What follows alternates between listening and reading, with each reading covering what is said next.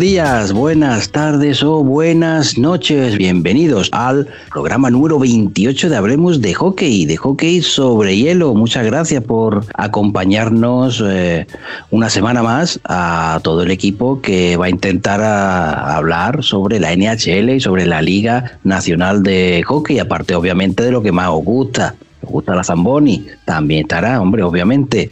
Así que vamos a la ronda de presentaciones. Lex, muy buenas. Hola, muy buenas. Alex, ya sabéis que podéis seguirlo en arroba Second. También está Javi Ballesteros. Muy buenas, Javi. Muy buenas, ¿qué tal? ¿Cómo estáis? Él está en arroba J Ballesteros MLG. También Eric, muy buenas. Hola, hola, ¿qué tal? Y podéis seguirlo en arroba Eric Blanche en Twitter, que esta vez lo he pronunciado bien, que en el, en el programa anterior me salió un me salió bastante mal la pronunciación, esta vez creo que lo, he pronunciado bien. Bueno, bueno, es, una, es una guerra perdida en la vida en general ya.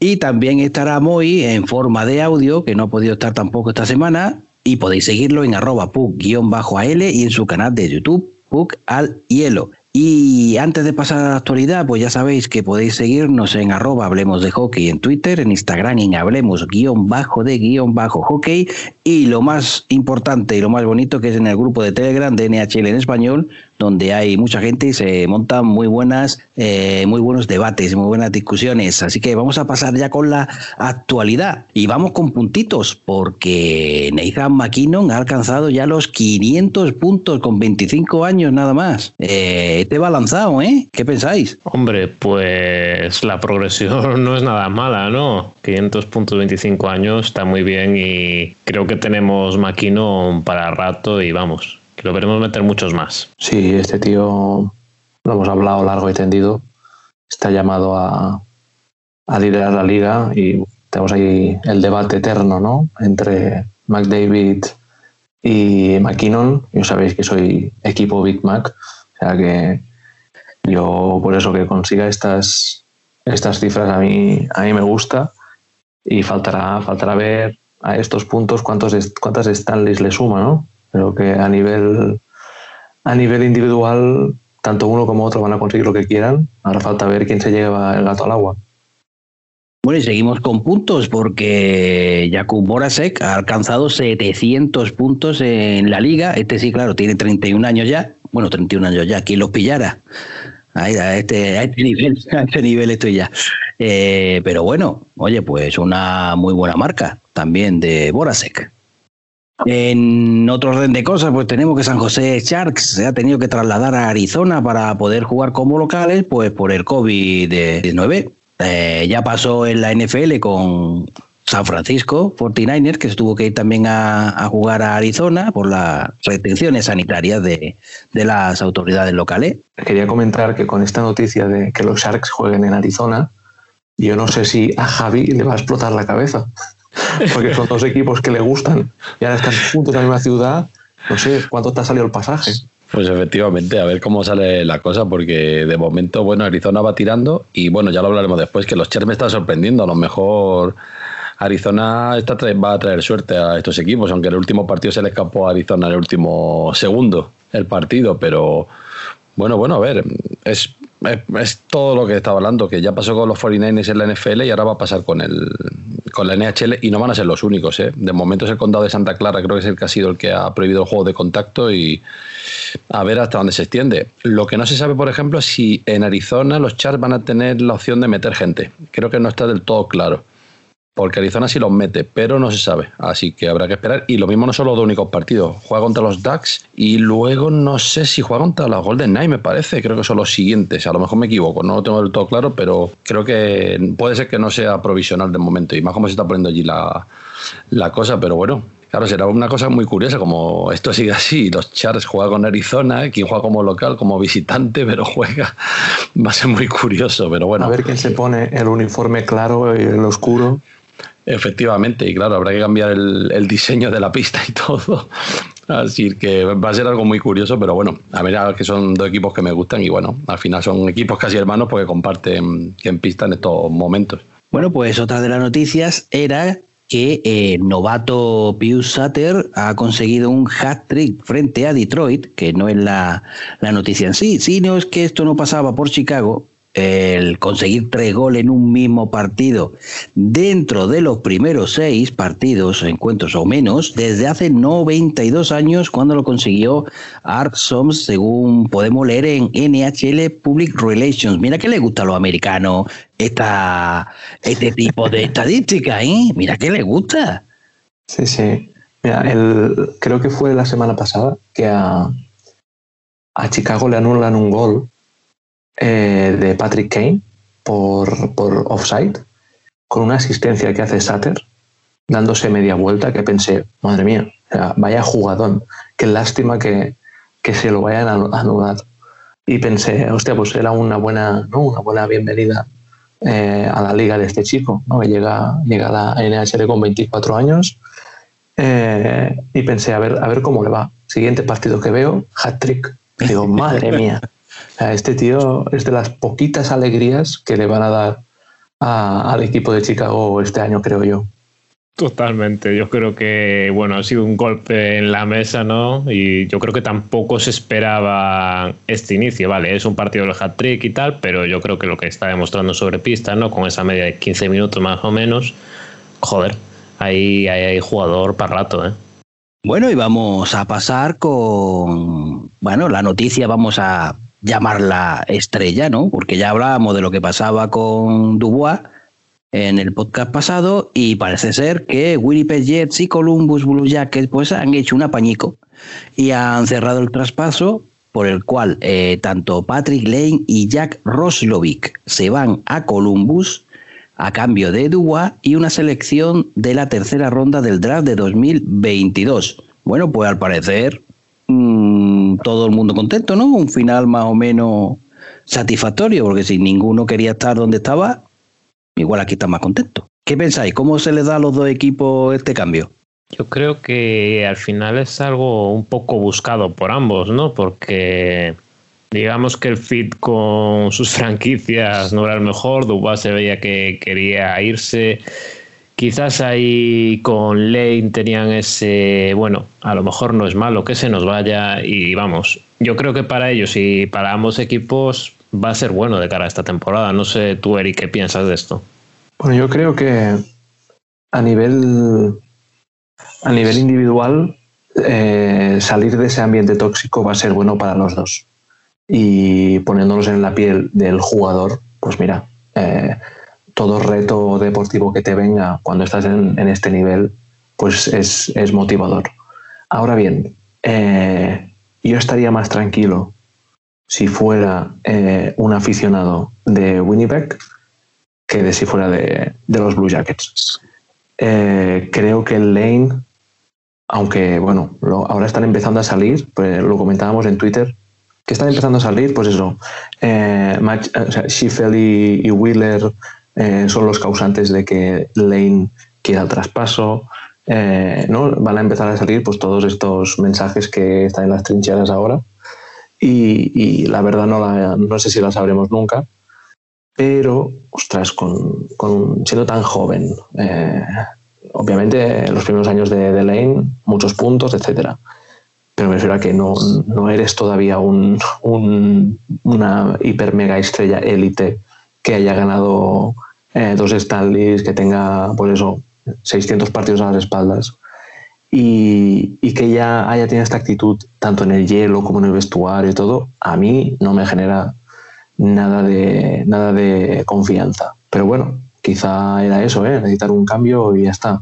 Pero claro, ves por ejemplo a Dubois, que lo único que hizo es educadamente pedir el traspaso no sé, sí que es verdad que el último shift que jugó con Colombia en el power play o el penalty kill creo que fue, que se dedicó a dar vueltas en la pista sin hacer ni un cambio de ritmo ni nada, pues bueno, son este tipo de acciones que sobran, pero a lo mejor pues él pidió ni jugar ese partido, le obligaron a vestirse y lo que hemos dicho muchas veces que Tortorella es uno de los mejores entrenadores, pero estoy seguro que como persona y como eh, personaje en un vestuario tiene que ser duro lidiar con él. ¿eh? Totalmente. A ver, eh, es que es, complicado. O sea, en el sentido de que todos pidieron el traspaso, pues es genial. Pues al final, venga, yo no quiero estar aquí, este tampoco, nos cambiamos tal, nos llevamos delantero en condiciones, gente joven y tal. Sobre el papel, pues oye, cuadra.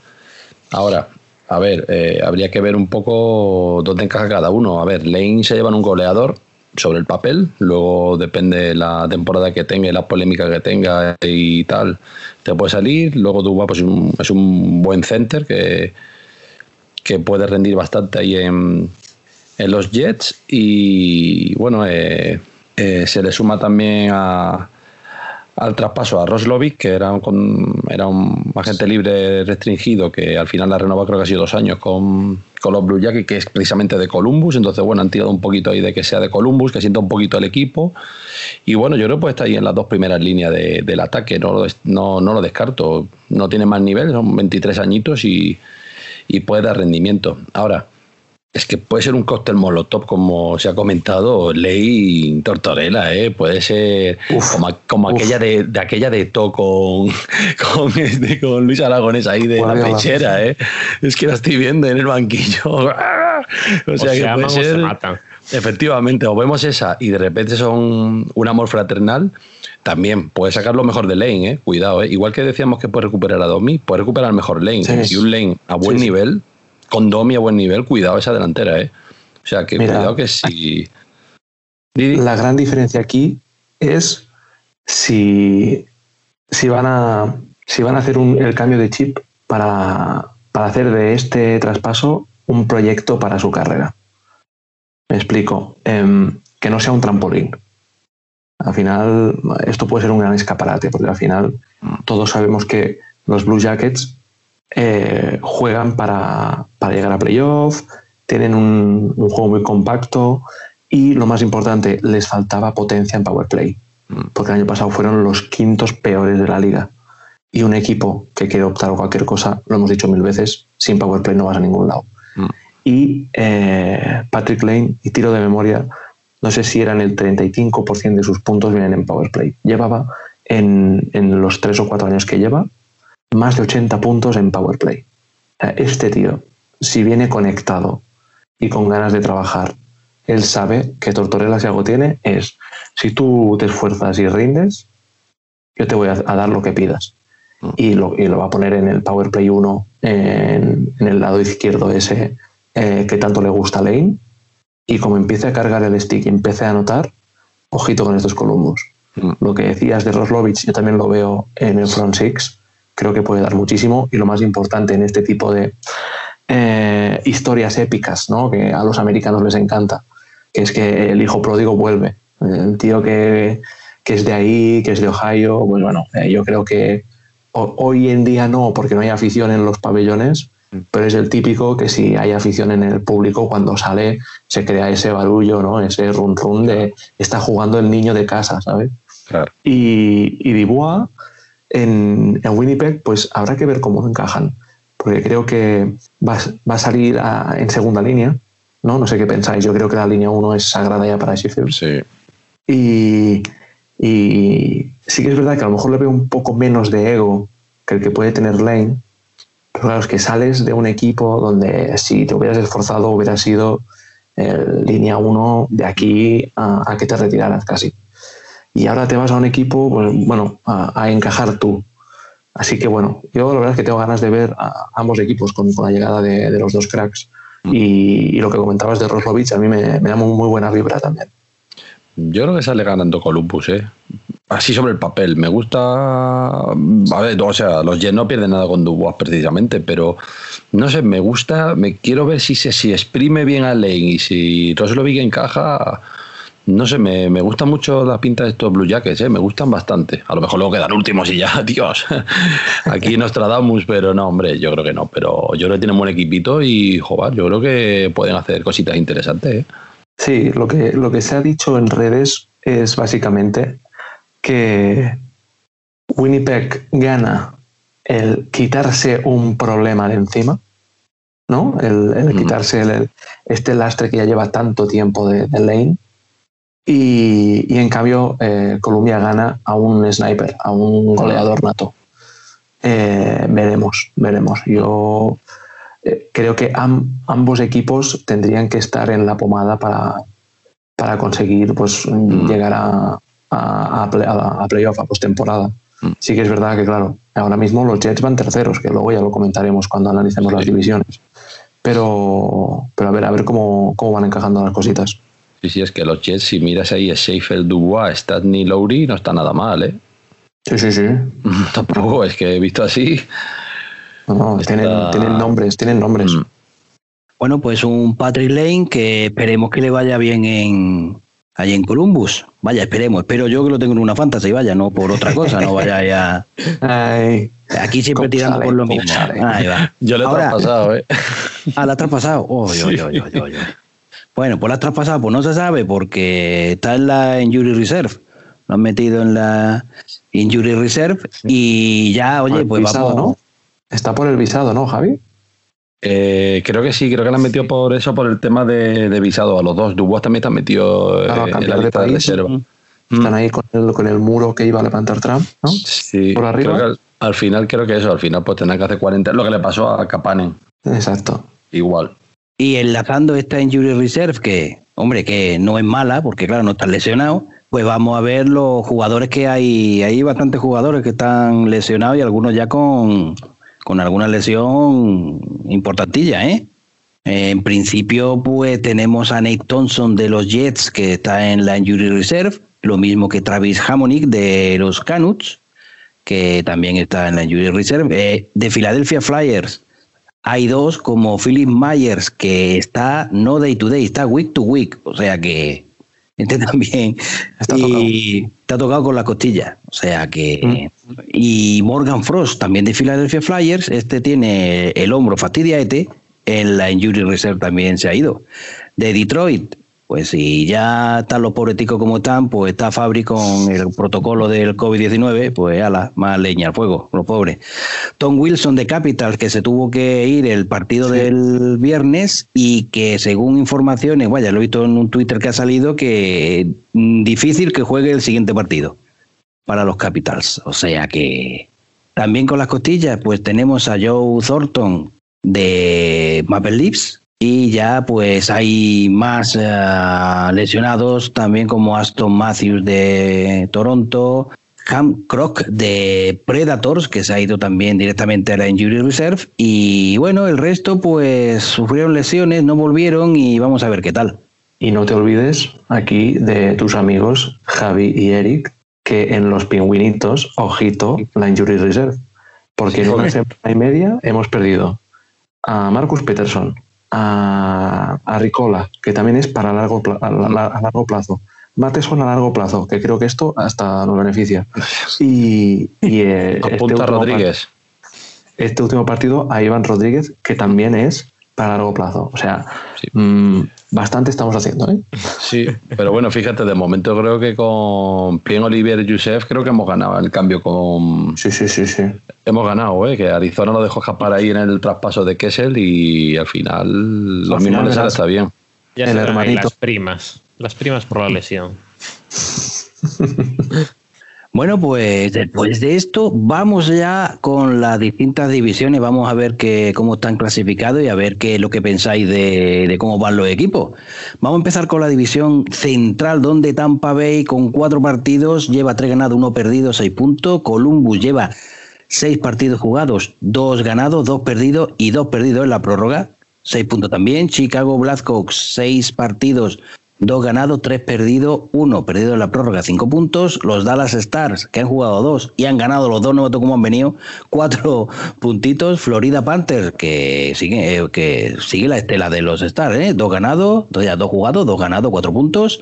Carolina Hurricanes, tres, tres partidos jugados, dos ganados, uno perdido, cuatro puntos. Predators, cinco jugados, dos ganados y tres perdidos, cuatro puntos.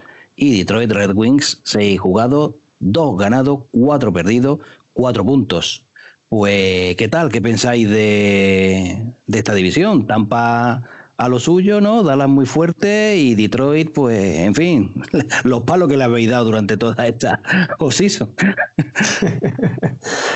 Sí, pero bueno, creo que era, era previsible, ¿no? No sé, no sé qué pensáis el resto, pero yo creo que, eh, que el primero iba a ser Tampa y el último iba a ser Detroit. Creo que es de lo menos sorpresivo que hay en esta división, aunque Tampa lleva un par de partidos que, uy, uy, uy, o sea, están, están un poquito menos acertados de lo normal. Eh, esta, este último partido, Columbus les pasa, les pasa por encima, jugando muy bien. Eh, no sé si fue el efecto este del traspaso, que todos estaban como más liberados, más tranquilos. Eh, pero la verdad es que mm, ahora sí están ahí, ahí arriba, Tampa, y no, no dejarán de, de estar por ahí, sino primeros segundos. Pero bueno, que, que Dallas y Florida, por ejemplo, solo han jugado dos partidos. Lo normal es que estos dos equipos ahora mismo está un poco desvirtuada, no sé qué pensáis. Es que es eso, eso es lo que te iba a comentar, que o sea, eh, a mí esta división es como me, falta algo, me falta, está un poco sosa porque claro, Dallas eh, lleva sin jugar, se ha jugado dos partidos ahora y tal, que ha arrasado, arrasado. Luego Florida, pues igual, entre el tema del COVID, Carolina igual, entonces como está ahí que le falta algo. O sea, tiene Tampa y Columbus, pero luego Chicago, por ejemplo, que este tercero es irreal, porque de seis partidos tiene cinco puntos, pero por detrás tienes a tres equipos que han jugado dos o tres partidos. En momento en teoría, si van a, su, van a ganar o van a tener el nivel que se les espera, deberían de subir. Entonces, bueno, al final, si Florida, Carolina y Dallas más o menos se mantienen en el nivel que se espera de ellos, al final ya se normalizaría la clasificación y de momento lo de Nashville y Detroit se esperaba y Chicago pues, de momento está arriba yo creo por las circunstancias. Entonces bueno a ver pero también te digo tiene un punto menos que Columbus o sea que dentro de lo que cabe no está tan tan mal pero bueno. A ver yo tengo ganas de ver Florida tengo muchas ganas de ver Florida no sé me, da buenas vibraciones este equipo este año y tengo muchas ganas y Carolina también. Entonces me falta. La llegada de mm, Holmquist y Ducler mm. a, a Florida tiene que hacer que vuelen ese equipo tiene que volar y la portería tiene que volver a funcionar ya porque no, es normal el nivel que dio el año pasado en portería. Entonces yo creo que después del fichaje que hicieron y el rendimiento que ha dado, yo creo que este es el año para reivindicarse. Y jo, yo creo que tienen un equipito para hacer algo interesante, sobre todo a ver si mejoran en defensa, que es lo importante. Y de momento, oye, han ganado dos partidos y llevan un más cuatro, ¿eh? que tampoco llevan tanto goles encajados. Entonces, bueno, son dos partiditos y van, van ahí y tal. Y Dallas, bueno, pues llegó pues arrasando, arrasando, que sé, pobre. O sea, y Nashville pagó todos los platos rotos. Sí, que en Nashville, no sé, no sé tú, Lex, qué te está pareciendo Nashville, pero yo lo veo muy out. Yo lo que he visto o sea, es que no hay nada salvable, yo creo. O sea, no. No sé, no se ve nada. Un juego ni coral ni nada. O sea, Nashville está desaparecido, yo creo, combate, pero bueno, tampoco esperábamos mucho de ellos, ¿no? Igual, pero fíjate, igual que decíamos que Nashville era el fiel reflejo de lo que podía ser San José, ahora luego hablaremos. A mí San José me está pareciendo que está haciendo una buena temporada, ¿eh? para lo que se esperaba de ellos, bastante bien, pero bueno, ya hablaremos. Sin embargo, Nashville, pues al final te está quedando ahí esa, ese equipo soso que no está haciendo mucho y que, claro, encima se encontró ahí con la goleada de Dallas y no, no sé, no es ese equipo que transmitía sensación, pues eso, como los Chars, que era divertido de ver, que joder, tenía sus partidos emocionantes. No, no, no sé si a lo mejor la falta del público también, quieras que no. Son equipos que tiran mucho de público, a lo mejor también están penalizando eso, ¿eh?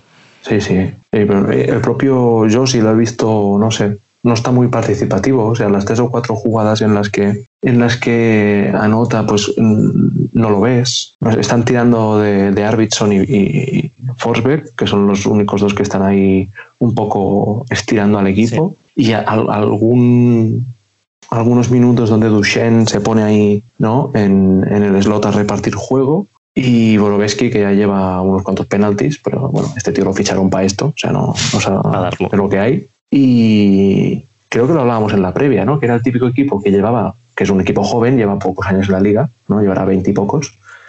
Y siempre estaba ahí, ¿no? En, equipo de playoff, equipo de llegar lejos. Y es que yo creo que este equipo cada año está yendo un poquito, ¿no? Un, escalón por, por abajo, por detrás. Y yo, otro de los que, bueno, de Columbus, ¿no? Aunque hablamos bastante de lo de Lane, Dubois y demás, ¿no? Que esta semana al final se, o sea, la acabaron con dos victorias y dos derrotas, pero las dos derrotas eh, en el overtime. Que, oye, han demostrado que están para pelear que le pongan delante y yo creo que aquí hay que tener, hay que prestarle bastante atención porque no se dejan doblegar para nada. ¿eh? Texier ha jugado muy bien esta semana. Texier y chico, Sí, sí, sí. La verdad es que, bueno, al final, pues mira, en Texier pues tienen ahí un, un center de, de 20 años o 22 añitos que está aprovechando pues, no eso, las circunstancias en las que está el equipo y está respondiendo. Y ya sabemos que Tortorella no se casa con nadie y si tiene que poner a este, lo pondrá. Bueno, vamos a pasar a la división este, división este, que está un poco más pareja en cuanto a, a partidos jugados. La encabeza Washington Capitals con seis partidos jugados, tres victorias y tres derrotas en la prórroga, nueve puntos. Pittsburgh Penguins, seis partidos jugados, cuatro victorias, dos derrotas, ocho puntos. Oye, tanto lesiones, pues, oye, no va mal, ¿eh? ¿eh? Ahí estamos. New Jersey Devils, cinco partidos jugados, tres ganados, uno perdido y uno perdido en la prórroga, siete puntos. Boston Bruins, cinco jugados, tres ganados, uno perdido y uno perdido en la prórroga, también siete puntos. Philadelphia Flyers, seis jugados, tres ganados, dos perdidos y uno perdido en la prórroga, también siete puntos. Los Islanders, cinco jugados, tres ganados, dos perdidos, seis puntos. Buffalo Sabres, seis jugados, dos ganados, tres perdidos y uno perdido en la prórroga, cinco puntos. Y los Rangers, cinco jugados, uno ganado, tres perdidos y uno perdido en la prórroga, tres puntos. Vaya carrerón que tienen los, los Rangers en, esta, en este inicio de temporada, ¿no? La verdad es que sí, ¿no? Pero un poco lo que comentábamos también por el grupo, ¿no? Es un equipo, la verdad, que muy joven y yo creo que hay muchas, muchas cosas que mejorar, ¿no? Se ven así cosas, no sé, algún partido de estos de Capo Caco de esta semana, que yo creo que ha estado bastante bien, pero le sigue faltando un punch, ¿no? Javi, no sé qué, qué opinas tú aquí de los Rangers. Pues a ver, a mí no me pareció, o sea, no, yo creo que de todas formas esta división eh, o sea, partiendo de esa base que la división está muy mm. igualada. Porque el último tiene, bueno, los Reyes se quedan un poquito más descolgados, pero eh, Búfalo, que se esperaba que estuviese peor, son cinco, cinco puntos y el primero tiene nueve, más o menos con los mismos con los mismos partidos casi todos. Entonces, a nada que pierdas un partido y tal, ya te coloca segundo, tercero, los Capitals están ya con un pelín más despegado de los que tienen 5-6, pero los Rangers, yo que he visto los partidos contra, contra Pittsburgh, me parecieron un equipo bastante guerrero. Y sí que es verdad que en ciertos aspectos, eh, por ejemplo, la Frenier sí, muy bonita, pero le falta todavía esa maldad, entre comillas, de la NHL. Le falta finalizar jugadas. Vi un par de manos a manos que se le fueron, que tenían que haber sido clave, se le fueron pero vamos, yo le estoy viendo bastante bien y vamos, le llevaron uno a. Eh, uno fueron, no sé si fue por penaltis, fue. El último fue perdido en el, o sea, en el último segundo con, con el gol de. Ay, se me ha escapado del. De Rust. No, de, de Gensel. eso, perdona, que consiguió el gol 100, por cierto. Sí. Y de Gensel, entonces, o sea, los ha llevado al límite y siempre se ha puesto por delante. Lo que pasa es que eh, me parece, pues llegaron a ponerse 3 o 4, 4-1, me parece, o 3-1 con Pittsburgh, y que tuvo hasta que pedir tiempo muerto en el segundo periodo porque le metieron tres goles de seguido. O sea, los Reyes parece que tienen un equipo muy serio, que están jugando bastante bien, pero yo creo que le falta un poquito de veteranía con tanto joven. Pero bueno, sí que es verdad que tres puntitos es poco, pero también es verdad que, por ejemplo, con Pittsburgh, los dos que han ganado, eh, también con los Capitals, que les han llevado al límite, me parecieron unos partidos espectaculares. Y fíjate, la sorpresa aquí, yo creo que es los Devils. Yo creo que están siendo una buena. Están, están rindiendo bastante y, joder, jugadores que parecía que no iban a hacer mucho, joder, están ahí destacando y están empezando a, a subir el nivel. Yagi no está jugando mal tampoco. Eh, no sé. Un ayer. Efectivamente, entonces, joder, yo. Vaya dardo. Efectivamente, yo creo que los Devils son la sorpresa para bien de, esta división. Que fíjate, yo creo que los Devils iba, yo iban a estar un poquito más, más tipo Rangers, más por ahí por abajo. Y yo iba hasta esos Buffalo Rangers, Devils, y oye, están ahí con siete puntitos en tercera posición, con un partido menos. O sea que se te puede montar ahí con tus nueve puntitos. Igual nada con Capitals y bueno, luego, los Bruins, eh, sin embargo ahí los Bruins sí que parece que han eh, a ver, lo que hemos dicho que en defensa perdieron mucho, pero en ataque sí que tienen un ataque letal y Barchan y Bergeron están, están a tope, incluso el joven este Frederick también está, está jugando bastante bien, entonces, o sea, yo creo que los Brewers al final es que lo que pasa, yo creo que tiene una, una delantera bastante buena y claro, en el momento de la sacan a pasear, pues te dan te dan esa, ese rendimiento que, claro, al final están despertando de ese inicio dubitativo que empezó y al final, pues es que iba a ser. Entonces, yo creo lo que hemos hablado muchas veces, esta división este va a estar súper divertida porque los Pittsburgh, en el momento que han levantado un poquito con lesiones, que es lo que ha comentado antes Eric, con las lesiones que le empiezan a lastar, han ganado los, los, todos los últimos partidos, los cuatro últimos partidos y, y eso, Capitals también palmaron en en la prórroga o en, o en penaltis. Boston está recuperando, débil la sorpresa. Filadelfia sí que aflojea un poquito los últimos partidos, después del inicio este espectacular que tuvo ante Pittsburgh. Y los Islanders ahí en tierra de nadie, bueno, sus tres victorias, dos derrotitas. Es, que está todo muy, muy igualado y, me gusta, me gusta mucho y joder, yo creo que a lo mejor se lo reño un poquito más descolgado, pero no por ello que hagan un mal hockey, ¿eh? me parece que están jugando bastante bien, lo que pasa es que no se ha cuadrado en resultados o se han chocado pues con la, la última vez con la mejor versión de los Penguins. Sí, em, aquí si somos justos, eh, Rangers podrían llevar seis puntos y, los Penguins cinco en lugar de ocho. Mm. los tres que, les han ganado, quitarlos de, mm. del punto de la prórroga y de la victoria de, ayer. Y sí que es verdad que sorprende la temporada que está haciendo Nueva Jersey, lo que comentas. Jack Hughes Mm, que el año pasado se llevó todos los palos habidos y por haber. O sea, se fue a, se fue a todos los continentes a buscar palos para dárselos a él. Y, la verdad es que ha empezado muy, muy, muy alegre, muy fresco. O sea, me, recuerda a, cómo jugaba eh, en los playoffs de la Babel, los primeros partidos de Carolina, que veías la, la primera línea de ataque súper fresca, ¿no? Que, que corrían, que, giraban, que Eio, eh, y Teravainen, ¿no? que iban cambiando las posiciones y todo.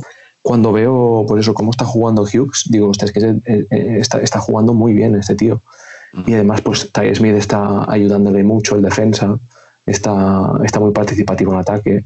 Y lo que comentamos en la previa de Nueva Jersey, que tienen a Blackwood, el portero, que este niño es que de momento es oro se lleva un 94% de, de paradas mm. Y menos de dos goles encajados por partido. Y lo hemos hablado muchas veces, el portero en el hockey es un porcentaje enorme de un proyecto ganador.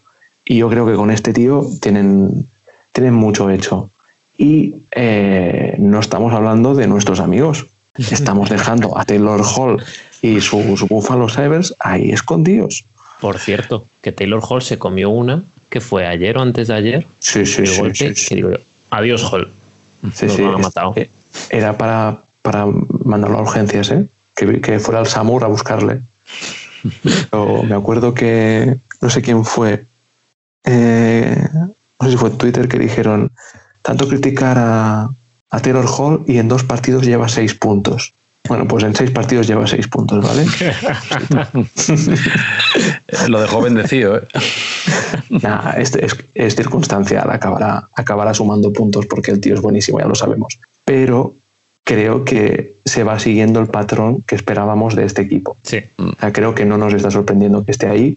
Y, no sé, no sé tú, Lex, cómo ves a tus Islanders que están ahí a un puntito de, Sí, pero está, o sea, es en plan jornada bien, jornada mal. O sea, al final se llevan el partido contra Bruins de uno, o sea, un gol solo. Luego pierden contra los Devils, que no llegan ni a anotar. O sea, yo creo que tienen un problema ahí con, con la anotación, ¿no? Que Barsal, o sea, lo ves jugar y, joder, da gusto ver cómo patina el hombre y cómo va dejando atrás a los rivales, ¿no? Pero yo creo que no están aprovechando las oportunidades de marcar, porque por ejemplo en Powerplay creo que eran 4 de 22, está algo por debajo de la media, y hay jugadas de, y bueno, y porque en las primeras jornadas la Powerplay le funcionó bien, pero esta última semana, uff, mete bastante miedo, ¿eh? Y no es un poco apagado a Nelson, que el año pasado no, una, una Babel buenísima. Sí. Y es que no lo veo, es que no lo veo. No, o sea, yo creo que entra muy, muy poco en juego. O sea, por lo menos para lo que nos acostumbró, nos enseñó un par de meses atrás. Y no sé, Yo creo que ahí en ese ataque está faltando eso, o sea, ver portería. Porque es muy difícil, o sea, cero contra los Devils, 1-0 contra Bruins. No sé, necesitas goles, es hockey. Sí, sí. Y lo que comentabas, Javi, de Flyers, que, que ha bajado un poquito. Mm. Eh, y yo quiero romper una lanza a favor de Kevin Hayes. O sea, es muy infravalorado este tío. O sea, es que es un zorro.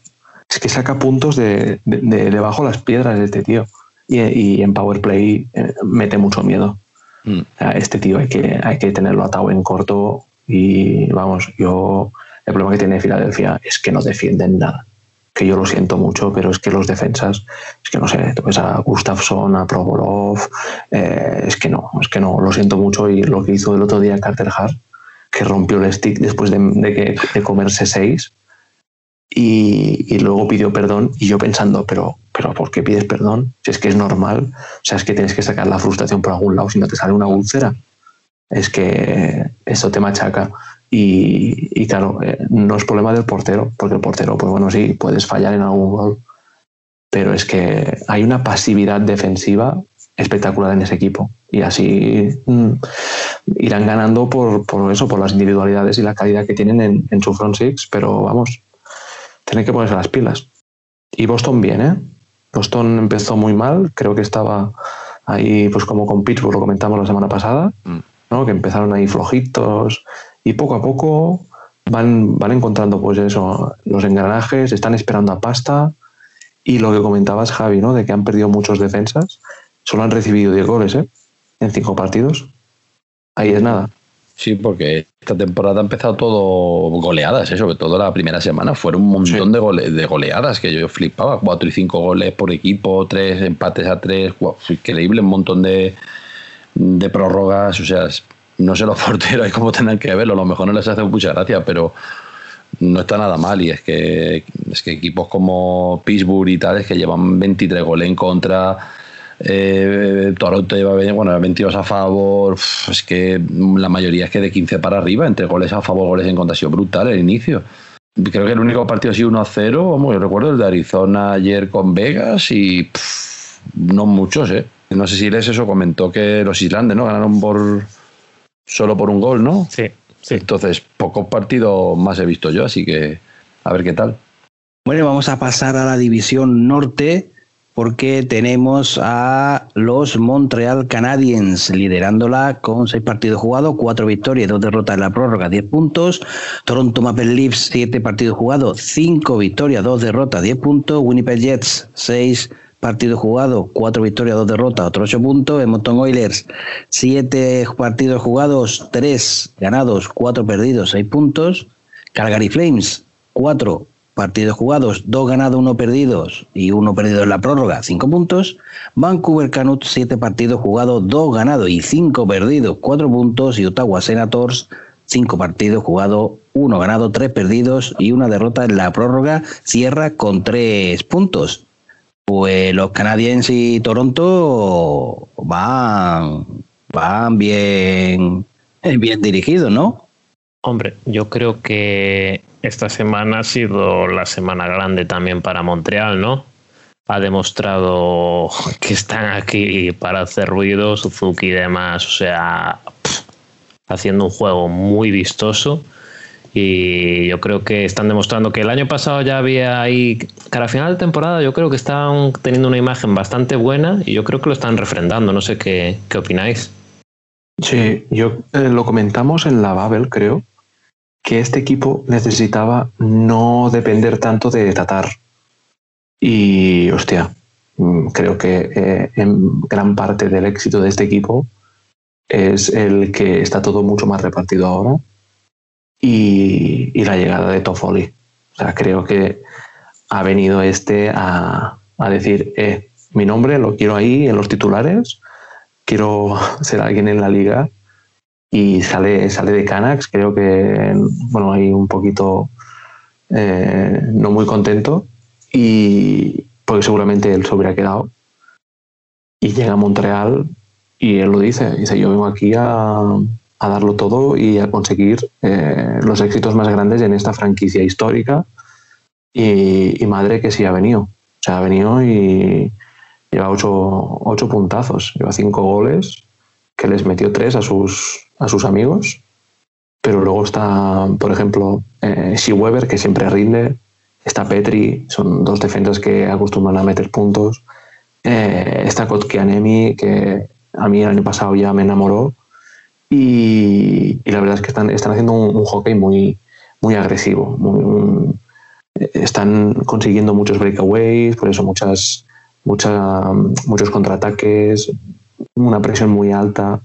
Y, nada, la verdad es que equipos así da gusto verles, porque si encima le sumas un portero como el que tienen, el amigo de Moy, Kyle Price, y, y dices, hombre, pues herramientas tienen, ahora falta ver si aguantan. A ver, ya pusieron la semillita este año en la Babel ahí contra Pittsburgh, ya demostraron. Y Toffoli en, en Canu, no sé, pero en Los Ángeles le están echando también de menos. Entonces, eh, pues eso, tienes a Además que lo tiene todo muy repartido porque te mete goles Toffoli, Petri, Tatar, Suzuki, Weber, Chiarot, es que te meten goles.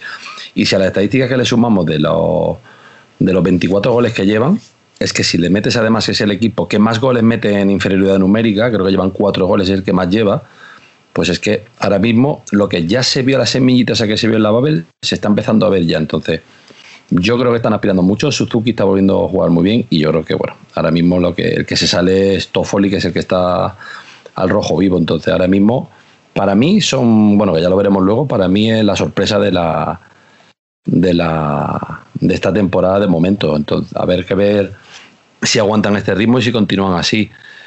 Luego, pues a mí Toronto también me está gustando, un poquito más flojito, pero me está gustando bastante.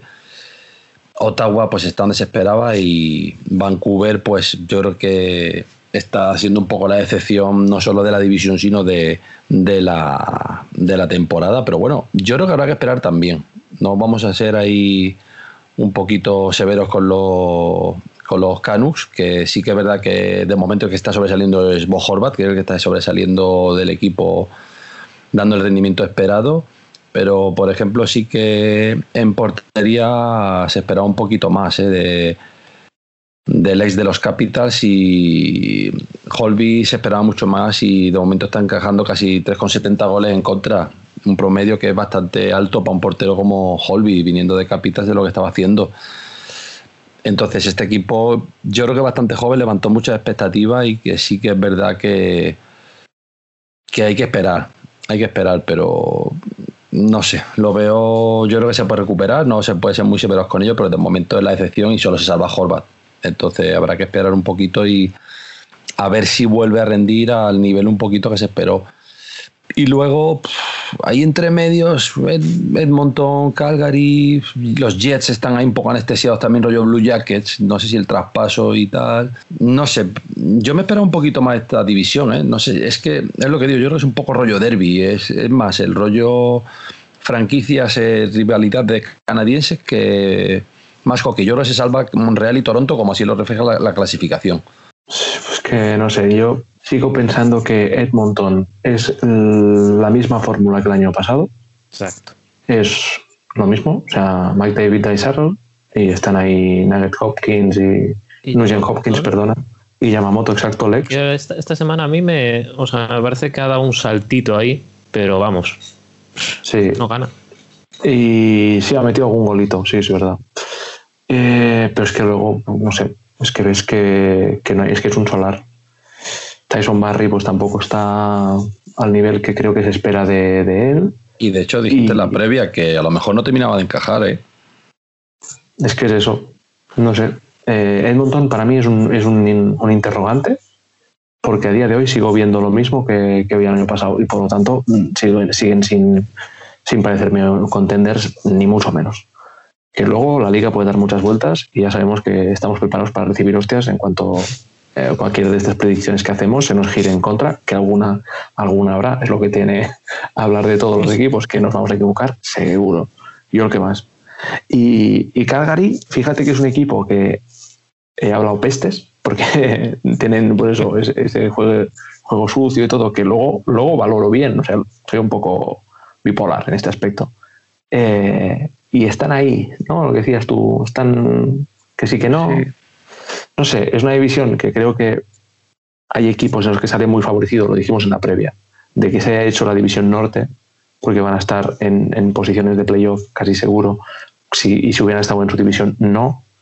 Eh, pero en cambio, pues bueno, ves, que Vancouver, por ejemplo, ¿no? Lo comentabas tú también, Javi, si, sacas a, a Horvat y algún partido de Hughes, o en algún momento, ¿no? Eh, el resto está siendo un solar, un, vamos, eh, no sé, a mí me hay momentos que incluso te sabe mal verlos así, porque era un equipo que es que iban, iban para arriba. Y no sé, yo pensaba que el cambio de portero, ¿no? No sé si en la previa lo comentamos, en plan, ¿os fiáis de Holby? Y, ahí están, ¿eh? Ahí están que me gustaría saber qué piensan ahora. No sé. Y en Ottawa, pues bueno, van haciendo. O sea, es un equipo que yo creo que es súper consciente que está en, reconstrucción y van cambiando líneas, van probando cosas. Y bueno, pues están ahí Sachev, Kachok, eh, haciendo pues buenamente lo que pueden. Stepan empezó bien los primeros dos partidos, muy activo y tal, y se, ha parado mucho. Y bueno, mm, han perdido a Stuttgart también, que solo jugó los dos primeros partidos, y en el segundo es cuando anotó el gol y ya se le vio mucho más fresco. Pero, pero bueno, creo que son equipos que no, no tienen ningún tipo de presión. Y cuando juegas sin presión, normalmente acaban saliendo cosas, mm. cosas interesantes y van, irán descubriendo cosas. Y lo que decíais de Toronto, creo que es el típico equipo, el yoga bonito, ¿no? Estos que, que te dejan highlights por todos lados, que si un pase de espaldas, que si eh, esta combinación, este gol, pero luego ves que atrás siguen, siguen flojitos, siguen muy flojitos y para, para, para ganar necesitas ser mucho más duro atrás. No duro en, en, el modo en el que lo es, por ejemplo, eh, Simmons, el, el, ala, que yo de verdad, o sea, que le quiten el Red Bull o el Burn o lo que se tome antes del partido, porque es que, es que va hiper acelerado. O sea, es que eh, tiene la piel muy fina este chico. O sea, es que a la mínima está pegando, slashing, hooking, todo. O sea, es el, el, el Cory Perry eh, de, este equipo. O sea, no, no sé, no entiendo cómo no, no, le llaman la atención también. Pero veremos, creo que es una, una, división que está bonita. O sea, antes cuando en la previa la, la nombramos, a mí no me, no me llama mucho la atención y ahora creo que son los partidos que, que más me gusta ver, sobre todo por, por Montreal. Bueno, y vamos a pasar a la última, la división oeste, una división oeste que está muy bien, porque todos llevan los mismos partidos jugados. Eh, y tenemos a Las Vegas Golden Knights, 5 victorias, una derrota, 10 puntos. Minnesota Wilds, 4 y 2, 8 puntos. San Luis Blues, 3 victorias, 2 derrotas, una derrota en la prórroga, 7 puntos. Colorado Avalanche, 3 victorias, 3 derrotas, 6 puntos. Los Ángeles Kings, 2 victorias, 2 derrotas, 2 derrotas en la prórroga, 6 puntos. Anaheim Ducks, dos partidos ganados, dos perdidos y dos perdidos de la prórroga, también seis puntos. San José Sharks, tres victorias, tres derrotas, seis puntos. Y Arizona Coyote cierra con dos victorias, tres derrotas y una derrota en la prórroga, cinco puntos. Pues destacar de esta división, pues nada, que Vega sigue dominando, ¿no? Y tal vez Arizona la veía ahí cerrando el grupo. Bueno, creo que ahora mismo la clasificación, no sé qué pensáis, está más o menos indiferentemente de las posiciones. Pero creo que los dos grupos que hablábamos que estaban tan marcados eh, son los que son. O sea, tenemos a Vega, San Luis y Colorado, que sabíamos que iban a quedar por arriba. Y creo que casi todos, menos Javi, que tiene, tiene la mente perturbada por, por San José y Arizona, veíamos ahí a Minnesota y luego que estarían, por eso, Los Ángeles, Anaheim, San José y Arizona abajo y aunque lo que comentas, Enrique, lo bonito de esta división es que llevan todos seis partidos y es una imagen real de la situación que tiene la liga. Y eso, pues a la hora de comentarlo se agradece. Eh, pero mucho más igualada de lo que me pensaba. Quitando estos 10 puntos que lleva, que lleva Vegas, que bueno, es un equipo que parece que entró en la liga en quinta, ha puesto sexta y creo que están fabricándole a un coche con séptima. A ver, a ver si, si se lo dan. Eh, pero bueno, tenemos ahí a Arizona cerrando, el, cerrando la clasificación eh, y yo creo que están ofreciendo más de lo que se esperaba cuando empezaba la, temporada. Y, yo aquí lo que me sorprende es ver a Colorado pues con, esto, con este nivel, ¿no? O sea, están ahí 3-3 y, creo que tienen que seguir trabajando muchas cosas. Eh, empezaron el primer partido perdiendo de paliza con San Luis, que luego sacaron, el, sacaron el talento a relucir y le metieron 8, pero siguen generando dudas. Mm, no sé, eh, no sé cómo lo veis. A ver, yo lo de. A ver, más o menos es lo que comentas. un poco, los grupos están un poco ahí divididos. Quizás yo hubiera dado a Minnesota a lo mejor en cuarta posición, por el todo de Colorado y San Luis un poquito. Anaheim hubiera apostado que hubiera estado un poquito peor, pero sí que es verdad que se apoya un poquito más en Gibson, que ha hecho bastante buenas apariciones. Entonces, bueno, podría sumar un par de puntos por aquí, quitar un punto, un par de puntos por allá, variaría un poquito la clasificación. A lo mejor Arizona podría estar sexto, eh, Colorado un poquito más arriba, Minnesota un poco más abajo. más o menos yo creo que es lo justo. Yo creo que está bastante bien. Vegas destaca por encima de todos sí que es verdad que lo que me está gustando esto es que Arizona le ha puesto contra las cuerdas. Le, hizo un partidazo hace dos días y en el último partido le puso sobre las cuerdas y le metió en el último, en el último minuto, le metió el gol. O sea, es lo que más me gusta. O sea, que Arizona, que supone que es uno de los equipos más flojos y tal, le ha puesto sobre las, sobre las, contra las cuerdas a, a, a los Vegas.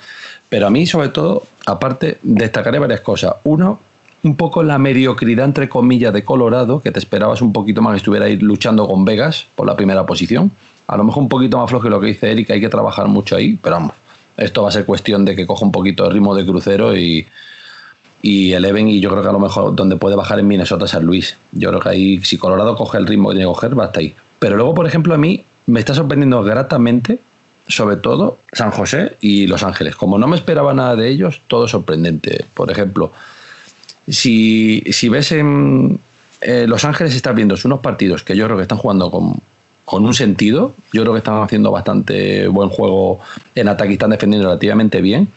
Creo que Vilardi y Atanasio, siempre me lío, creo que están haciendo muy buena campaña. Kempe está, bueno, no está mal ahí con sus cinco puntitos y demás, pero lo más importante es que Kopitar lidera los puntos. Y si Kopitar lidera los puntos, como he leído por internet, alguno también que ha comentado, coincido con él, creo que fue Easy por, por Twitter, lo leo y coincido con él. Si Kopitar está arriba, eh, Los Ángeles King es probable que tengan opciones de hacer ya cositas y puede ser la base de un futuro de, un futuro de volver a estar ahí arriba. Y me están sorprendiendo bastante, o sea que. Pero luego también te encuentras a San José, que por ejemplo, Kane, que parecía que iba a estar el tío que sí que no jugaba, pues hoy se está recuperando, tenía sus cinco puntitos, está recuperando. Luego Hell, que está jugando bastante bien. Eh, Couture, que está lo esperado de él. Entonces, no sé.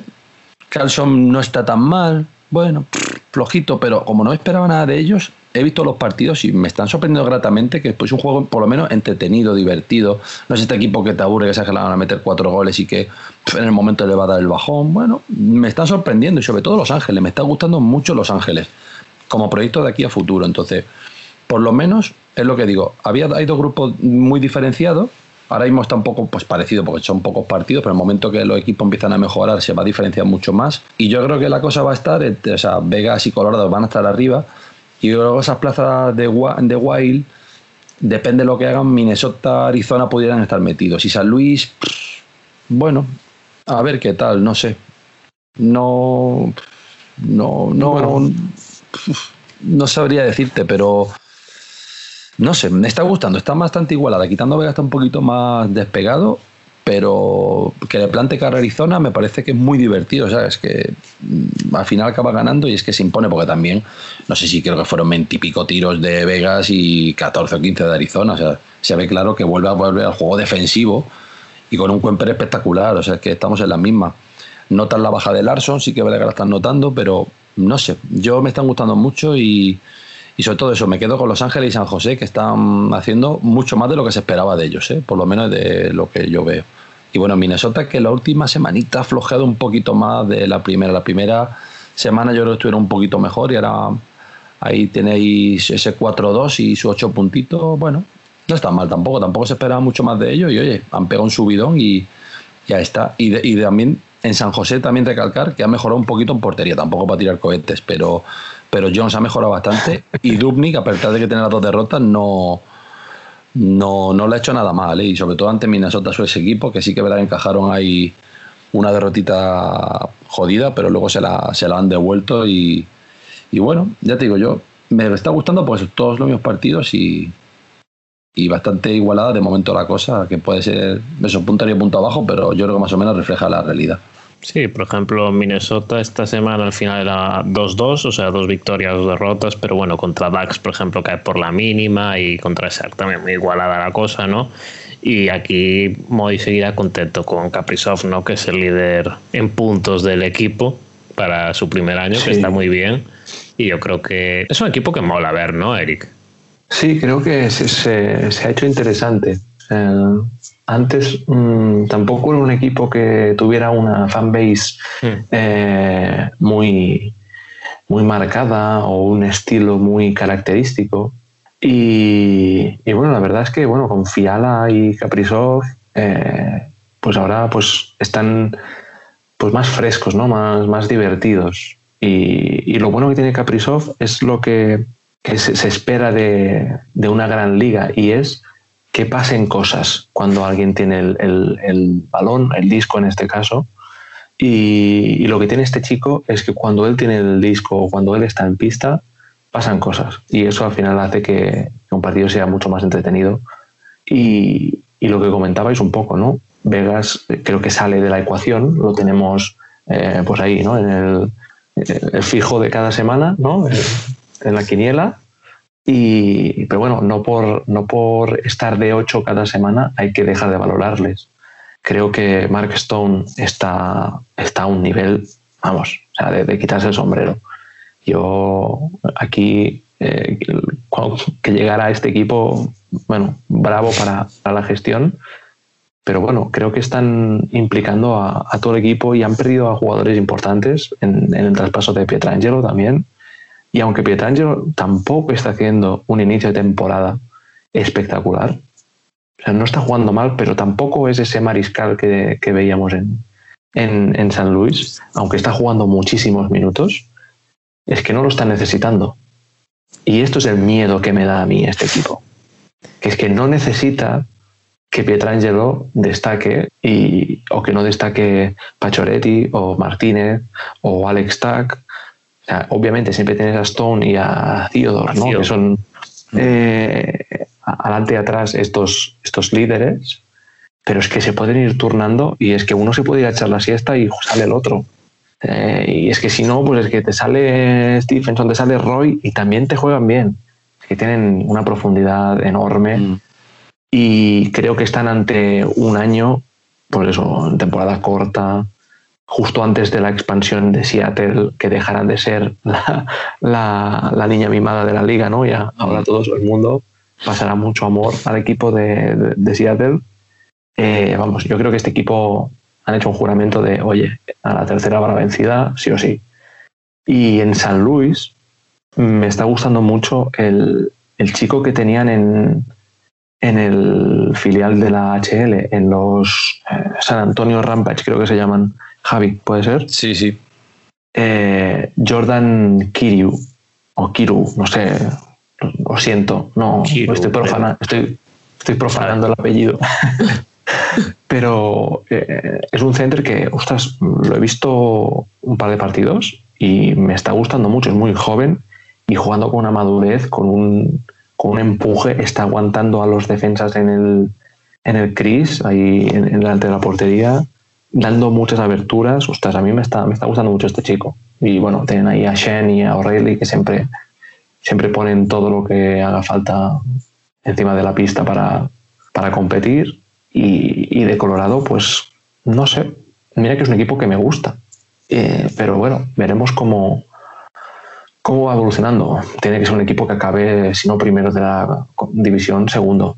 O sea, y todo lo que no sea acabar ahí generará dudas para cuando lleguen a playoff.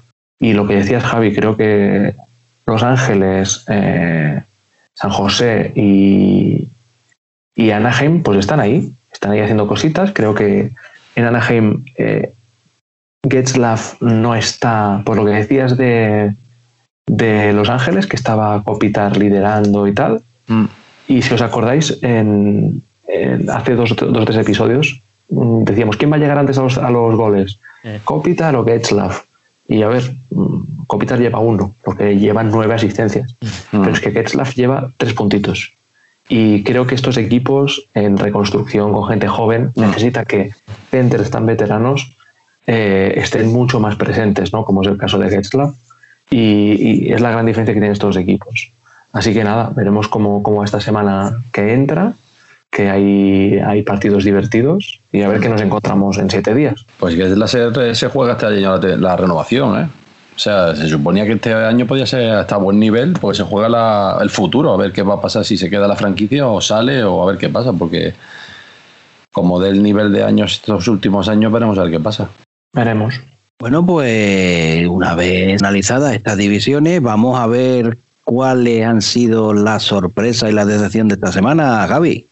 Pues hombre, como ya hemos comentado un poquito, yo creo que la, sorpresa ha sido los Canadiens, esa sorpresa grata que nos hemos llevado todos y, que es que, lo mire por donde lo mire, destaca la salida de la semanita de Toffoli, que está a tope y creo que ya le han dado la primera estrella de la semana, aunque luego muy luego corroborará su, también su podium semanal, pero creo que la NHL ya le ha dado la primera estrella. Y es eso, es un equipo que está en ataque, aportando muchísimo, que golean todos, son tienen 24 goles, encima en inferior de numérica en shorthanded están también liderando con 4 goles y eso, y te marca Toffoli, que es Petri, Tatar, Suzuki, Siarot o Weber, entonces es un equipo que está dando un gran nivel, una sorpresa grata para todos y yo creo que se merecen ser el equipo de la, sorpresa de la semana. Y luego, por otro lado, pues también lo que hemos comentado, la, la decepción yo creo son los Canus, que habían levantado mucha expectativa, pero es que según pasan las jornadas, pues de momento están ahí hundiéndose un poco en la clasificación y que donde solo destaca ahora mismo la, la, eh,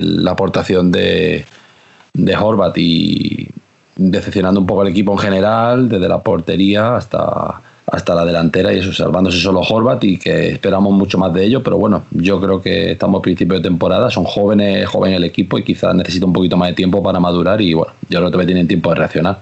Sí, yo creo que eh, esta semana eh, te lo han puesto fácil. Para, Con los Senators, ¿no? para, para elegir, yo creo que sí, que lo de Vancouver a mí me extraña muchísimo.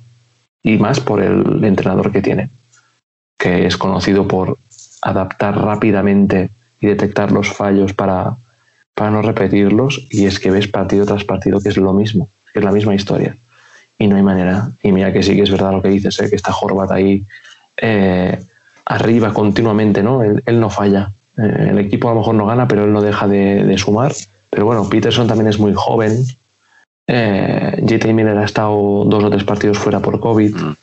Pero ostras, eh, que aunque te fallen estos jugadores, estés tan abajo eh, y más con, lo que conseguiste en la Babel, es, es decepcionante, sí, sí, sin duda quizá la salida de Markstrom en portería o de Tanep en defensa ya ha pesado un poquito, la verdad. Pero bueno, yo creo que, que tienen equipo que pueden remontar y oye, pues a lo mejor esa salida sí que han pesado, pero bueno, lo que dice ahora se la, se la han puesto votando y a lo mejor precisamente no le vienen unos Golden Knight de la vida, pero te aparecen unos Senator que, oye, pues sí que a, más o menos a tu nivel y oye, pues un poquito puedes resarcirte si es que estás a, a, más nivel. O puede ser que te hagas el Arakiri y encima te, te la claven y acabes palmando algún partido, entonces claro, ya sí que puede entrar un poquito en crisis ahí, en crisis existencial, pero bueno, yo creo que al final lo, que comentamos, Vancouver va a acabar un poco subiendo y bueno, a lo mejor puede ser que nos llevemos un poco un chasco de no después de lo visto de los playoffs, pero quizás yo creo que sí que van a mejorar y que tienen equipo.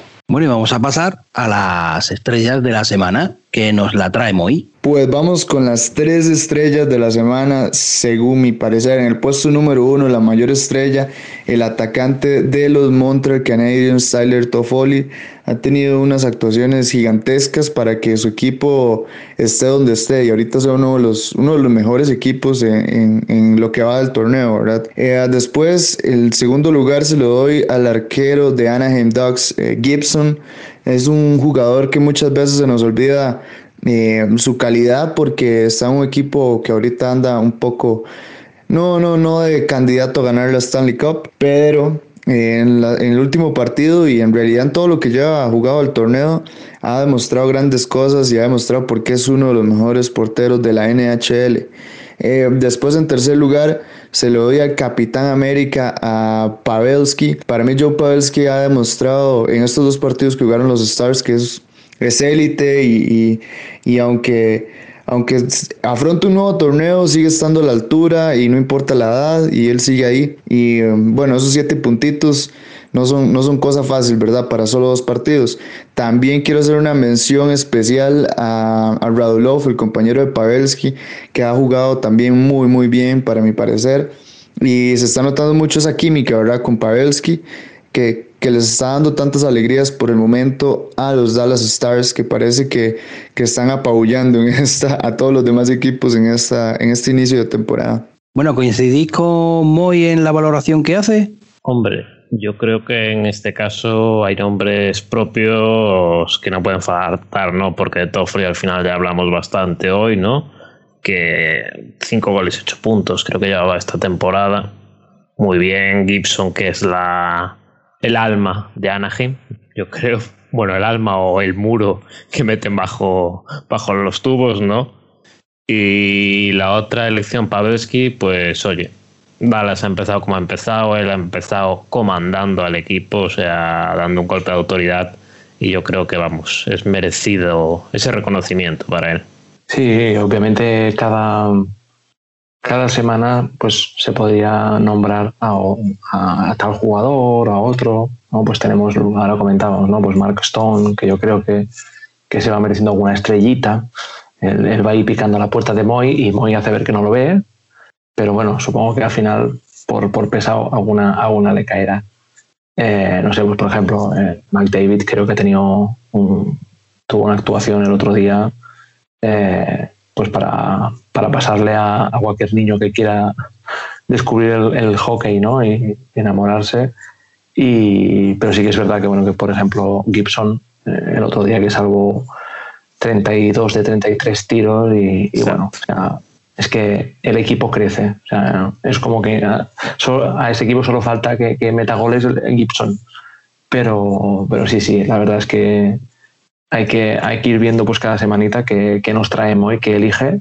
Pero bueno, de momento estas dos semanas yo lo, veo fino, fino. Sí, yo también coincido que son los tres jugadores de la semana.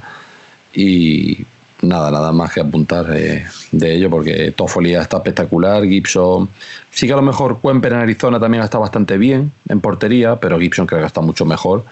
Y luego Pavelski, pues que siguen llorando en San José por esa marcha dejada que están diciendo en qué momento y que sigue on fire. Entonces, bueno, yo también añadir que es que yo creo que Dallas no es la sorpresa porque ya esperamos que tuviese ese nivel, pero esta, arrancada que ha tenido ha sido también la sorpresa de la semana y, todo corroborado por, por, un jugador como Pavelski que se coloca entre las tres estrellas de Moy y yo creo que de la NHL también se ha colado. Sí, no sé si no sé si ha entrado en la de la en la de la liga. Y yo aquí a lo mejor esta semana hubiera puesto a Horvat.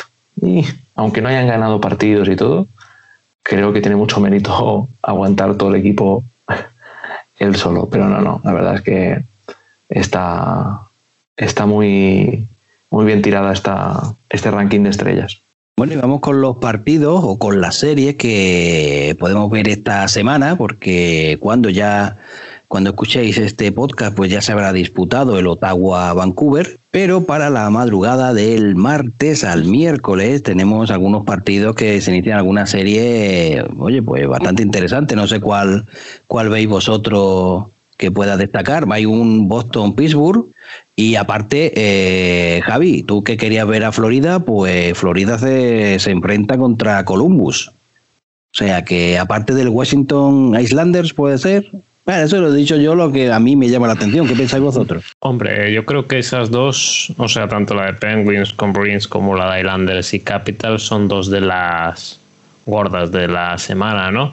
Pero yo creo que Blues contra Vegas también debería de parar buenos encuentros, aunque Blues, bueno, lo que hablábamos antes, ¿no?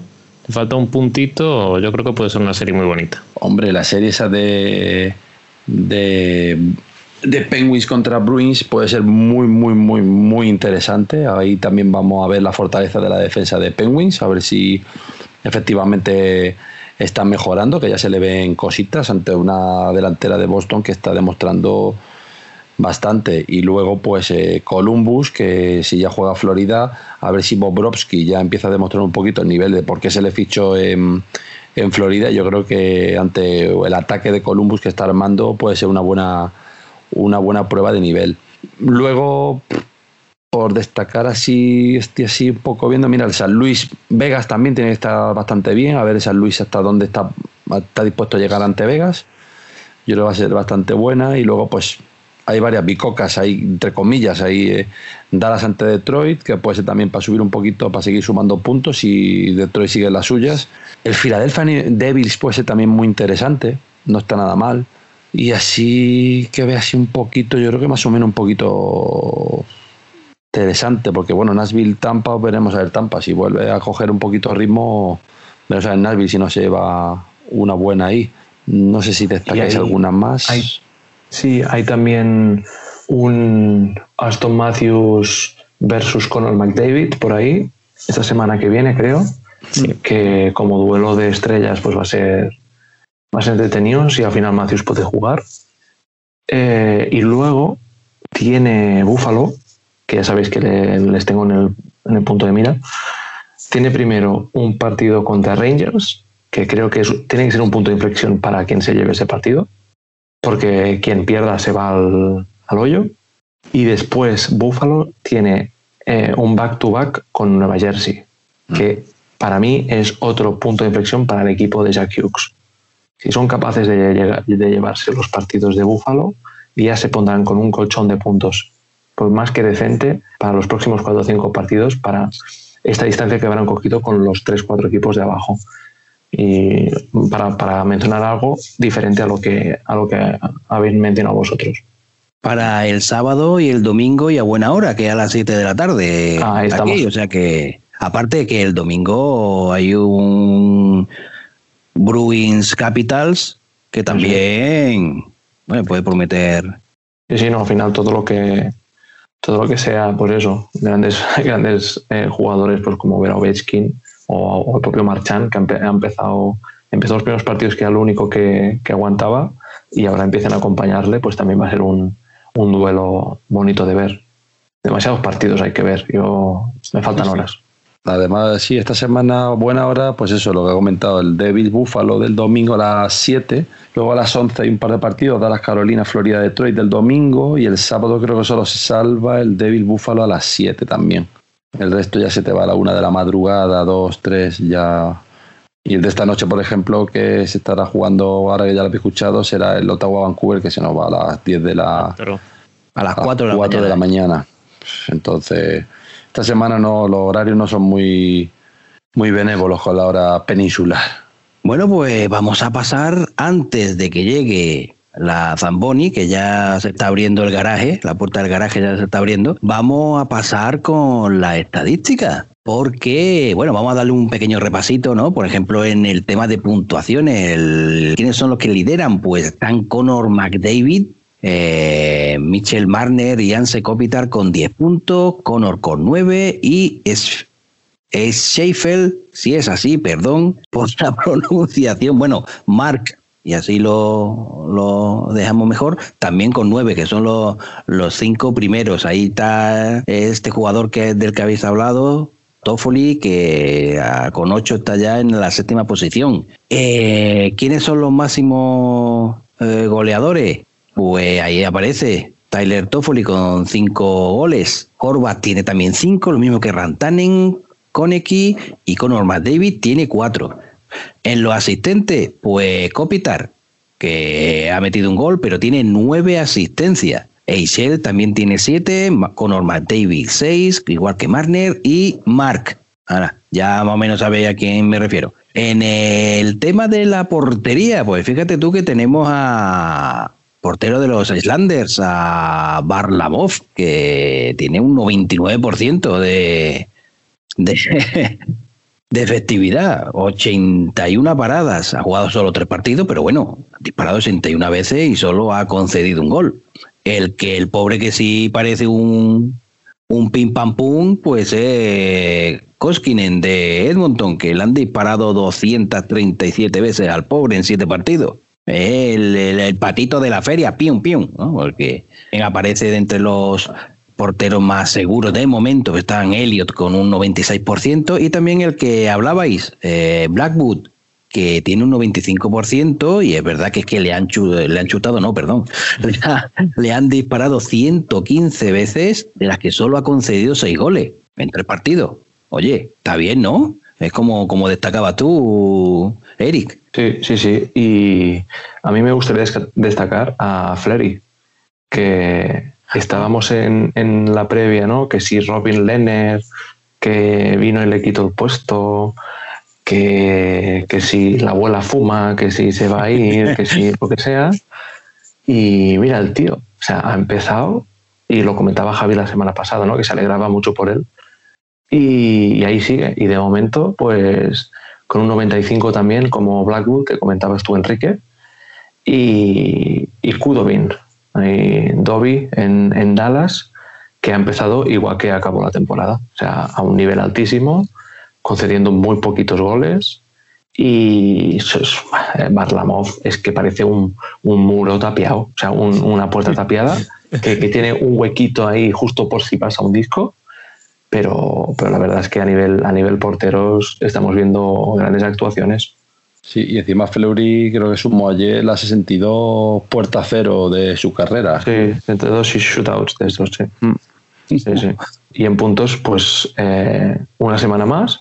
Toffoli sigue ahí, comentábamos la semana pasada, ¿no? Eh, eh, bueno, este tipo de jugadores que las primeras semanas están y luego van cayendo, pues bueno, la segunda semana sigue estando ahí. Así que a ver cuántas, cuántas semanas aguanta. Bueno, y vamos ahora a ver esto, quiénes son los que lideran, estos chicos malos que lideran el, el, minutaje de penalizaciones, digámoslo así. Tyler Myers, el defensa de Vancouver, tiene 23 minutos. Bueno, son 3 minutos por partido.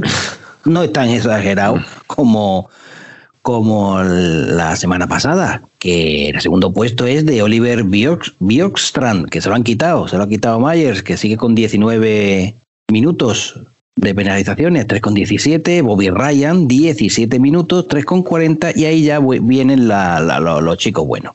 Miles Wood, que tiene más que 9 minutos, Brendan Dillon también 9 minutillos, uno y medio, vaya, tampoco, eh, son buena gente, lo vamos a decir por eso mismo, ¿eh?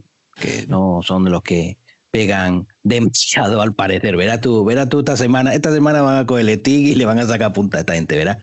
Bueno, vamos a pasar también a los líderes de goles eh, por partido. Eh, está también un pelín engañadillo, ¿no? Porque son dos partidos que ha jugado Dallas y Florida. Han metido 10 goles, claro. Y están 5 goles por partido. Pero bueno, tenemos tercero a Montreal, con una media de 4 con cerca de 4,9, ¿eh? porque ha metido 44 goles en 9 partidos. Tampa Bay, 15, 15 goles, una media de 3,75. Bueno, y de los que menos meten por partido, pues los Islanders, que lleva una media de 1,80. Lex, ¿esto qué es? Con orden. A ver, ¿qué es lo que decía antes? No meten un gol, pero no se lo meten. Están ahí. Eso sí. El turismo. Exacto. Y también por abajo está Anaheim, ¿eh? con 1,83, con 11, 11 goles. Oye, de hecho, Enrique, de Anaheim, un apunte solo de Anaheim porque lo estaba viendo antes, que los líderes de Power Play Percentage, ¿no? De esta temporada, Anaheim destaca sobre todos. 0 de 15. O sea, da ah, igual los jugadores que le quiten a los rivales. No meten uno. Efectivamente. Vamos a otra de las eh, clasificaciones. Vamos a ver, ¿quiénes son los que más disparan a puerta? Pues está Montreal con una media de 35,7, lo mismo que Boston, también con 35,3. Tampa lleva 34, lo mismo que San José y Búfalo con 33. Los que menos, pues Filadelfia 24. Anaheim también 24. Y Dallas 25, pero claro, en dos partidos que quiere, ¿no? Pues, vamos a ver qué, qué es lo que sucede en los siguientes eh, encuentros. Y ahí vamos a lo que tú has comentado antes, Lex, a los Power Play. ¿Quiénes son los que más lo, los que más han metido goles en los Power Plays? Pues tenemos a Vancouver 47 eh, oportunidades eh, y 13 goles. La media de un 27%, tampoco que sea para tirar cuenta, pero bueno, oye, son los que más han metido. Después está Colorado con 29 intentos y 10 goles. Y de los que tú has comentado, pues sí, Anaheim, 15 oportunidades, 0 goles. sea, el por- si es que se van a tomar algo arriba, como no hay nadie, pueden tomárselo y esta gente siguen pasándose el pack y no, y no meten gol. San Luis, 33 oportunidades y un gol, porque es que bueno, Anaheim ha tenido 15, pero es que más del doble San Luis solo un gol, ¿eh? Por Y. Columbus, poquito, también 13 de una. Y bueno, bueno, vamos a ver si esta gente van afinando, porque en Power Play es una oportunidad que no, que es demasiado importante para dejarla caer, ¿eh? No sé, en fin, no sé, no sé cómo veis esta, si esto define a cómo se están encontrando algunos equipos. Sí, esto es un termómetro. El power play es el termómetro del equipo también. Y a mí lo que me sorprende es que, por ejemplo, em, Chicago, con todo lo malo que tiene Chicago, llevan un 42% de, de power play. Llevan 8 goles en, en 19 intentos. O sea, eh, es de celebrar que, que estén, por eso, aprovechando las oportunidades y que luego veas, pues, no sé, equipos, pues como comentabas tú, tú Enrique, ¿no? Los propios Blues o Vegas, que otra vez vuelven a, a su fallo recurrente que en el Power Play, que llevan dos goles en 20 intentos. Y los que sí que me sorprenden eh, son los Oilers, que el año pasado fueran el mejor equipo de la liga con un 30% y lleven tres goles en 26 intentos. Claro, esto para un equipo eh, que, es, que junta a sus dos killers en Power Play no lo aprovechen, pues lo que comentábamos antes, si encima no hacen, no hacen más de lo que hacían el año pasado y rinden por debajo en aspectos como este, pues no, no es nada positivo para ellos. Y a nivel de, de salvar las penalizaciones que, que tengan, pues aquí tenemos a, a Minnesota y a, y a Boston, que solo les han marcado eh, dos veces en, en- en superioridad y están salvando muy bien. Así que estos equipos, pues a nivel defensivo, pueden estar un poquito más tranquilos que, el resto, como pueden ser, pues por ejemplo, los propios Flyers, ¿no? que ya de por sí les cuesta defender, pues sí, con con un equipo menos, pues más aún.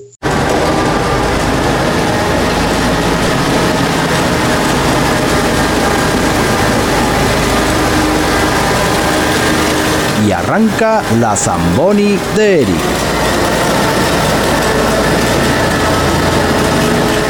Bueno, pues ya habéis escuchado la llegada inmisericorde de la Zamboni. Siempre se adelanta algo, porque siempre hay algún palillo como al principio del podcast que ya, que ya han atizado todo.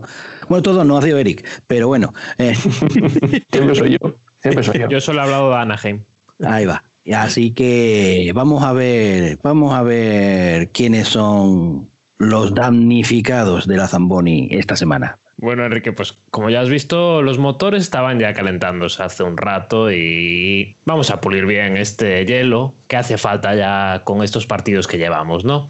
A ver, Eric, parece que los Stars les ha sentado bien el descanso extra este antes de comenzar la temporada, pero ¿cuál te crees tú que es el equipo que está suplicando porque se pare esta tortura de temporada ya? A ver, Detroit ha ganado dos partidos, así que aunque vayan últimos, eh, cuesta, cuesta ponerlos. Eh, y bueno, Chicago, aunque también está ahí abajo, pues también se salva. Y Ottawa solo ha ganado un partido, pero vienen jugando mejor. Así que yo lo siento mucho, pero mis queridos Rangers, con el hype que se creó con la llegada de la Franier, que si tienen líneas ofensivas, pues tal como empezaron a principio de temporada, pues yo creo que están sufriendo y bastante los fans y nada, esperar que, que remonten, pero bueno, yo creo que le darán la vuelta, no como Detroit. Un saludito para Detroit, como siempre. A ver, Eric, y en este momento los peores balances, ¿no? Como decías, los teníamos en los Senators y en los Rangers en esta liga, ¿no? Con los primeros ya nos hemos metido bastante. Tenemos que reconocerlo, que somos muy fans de los de Ottawa. Pero aunque hay mucho aficionado aquí de los Rangers, que lo sabemos que nos escucha mucho Ranger, ¿qué crees que ocurre al equipo de la Gran Manzana? A ver, les faltan packs. No es coña, es coña. Eh, no, creo que directamente el hype con la Frenier escondió las carencias que arrastran atrás.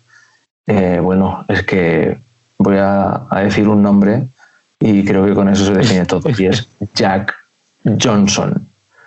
A ver, ¿qué pensabais que pasaría? ¿Que se haría bueno?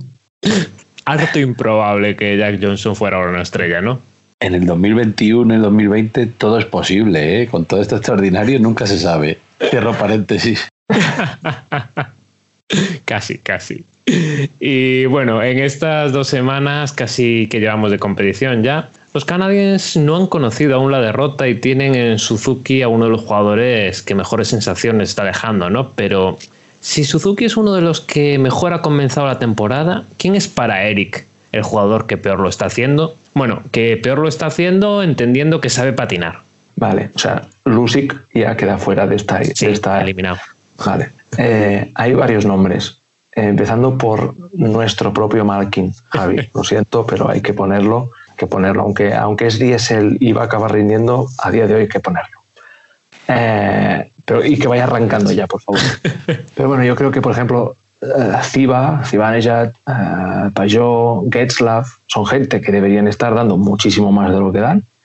pero a mí personalmente, el que me está dando pena de ver es a Schmidt que salió de Vegas a, Vancouver y ha traído el, vamos, ha traído la pena, ha traído el, el vudú a, la ciudad de Vancouver. No sé, yo, porque estamos en época COVID, si no iría a darle un abrazo, porque se lo está pasando mal seguro.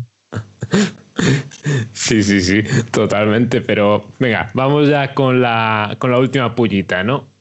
Ya que hablabas un poco de ellos así, de, de refilón, ¿no? ¿Qué ocurre en Vancouver? Parece que los Canucks se han quedado helados en este comienzo de temporada, ¿no? Yo creo que hay un grupo de WhatsApp con Tanev, Toffoli y Markstrom en la que debe haber una cantidad de emoticonos de sevillanas, palmas, eh, fiestas, pasteles y vamos, no sé si será el karma lo que comentaba ahora, ¿eh? o o lo que sea, pero bueno, por favor, eh, aquí hago un llamamiento a cualquier ciudadano de Vancouver, acercaos al pabellón en la puerta de emergencias de atrás, eh, quita las velas negras, porque seguro que les pendejo alguna. bueno, y con las velas negras de Vancouver, mientras nadie las vaya a quitar, os dejamos la Zamboni y recordad que, como siempre, no tenemos teléfono de aludidos.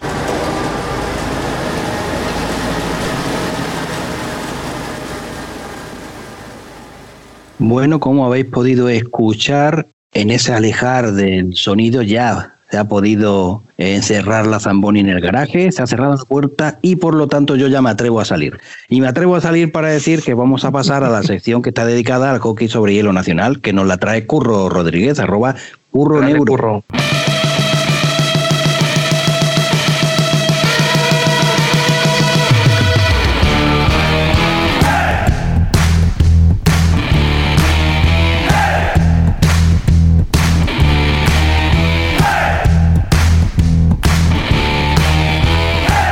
Buenas a todos. Pues muy intensa la jornada de, la, las ligas españolas de hockey hielo, eh, que ha, liado todavía más la clasificación de, eh, con vistas a los playoffs. Eh, empezamos por la liga masculina, que hubo dos encuentros. En el primero de ellos, el, el Barça se impuso por 6 a 1 al, a Churiurdin. El Barça en los últimos partidos eh, eh, funciona como una maquinaria engrasada, eh, hace muchísimos remates a puerta seguidos y, el rival al final no consigue seguir el ritmo y les va dominando. Esto ya pasando ya varias jornadas, lo que pasa es que las primeras de esta tanda que llevan, de esta racha que llevan, al final cayeron en, penaltis con Puserda y Churiurdin, pero los últimos dos partidos han dominado claramente tanto a Haka y a Churiurdin y les han ganado con facilidad. Eh, aquí el héroe de este partido fue claramente Adrián Ubieto con tres goles y una asistencia. Y, la verdad es que el partido no tuvo mucha historia porque se pusieron tan fácil ganando al principio que ya el último periodo que marcaron eh, más goles, pero que ya estaba el partido hecho.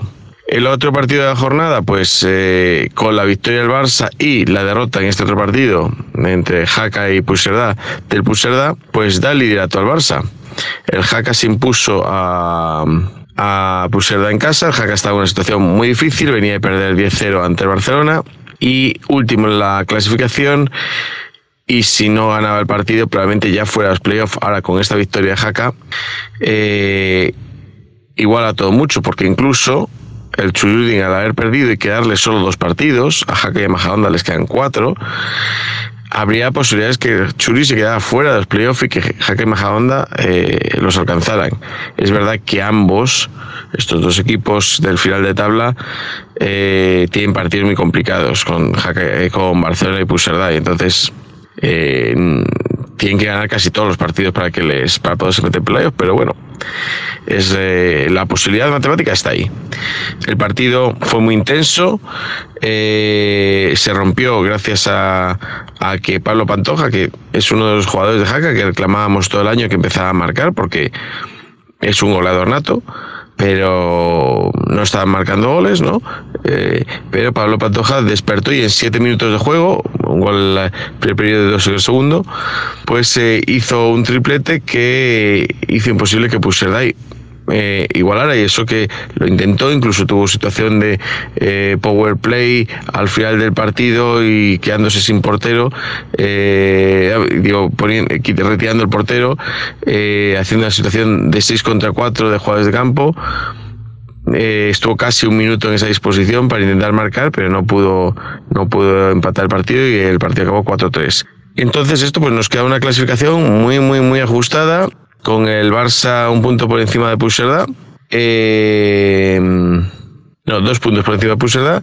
Con, eh, y luego por detrás, en apenas seis puntos, Churiurdin, Majahonda y Jaca, teniendo en cuenta que Churiurdin solo le quedan dos partidos y a Jaca y Majahonda le quedan cuatro. Entonces puede pasar ahora mismo cualquier cosa. Eh, no veo a Churiurdin perdiendo los dos partidos es una posibilidad porque además tiene los dos que le quedan primero en Puseda y el último que le queda en Jaca, con Jaca jugándoselo todo.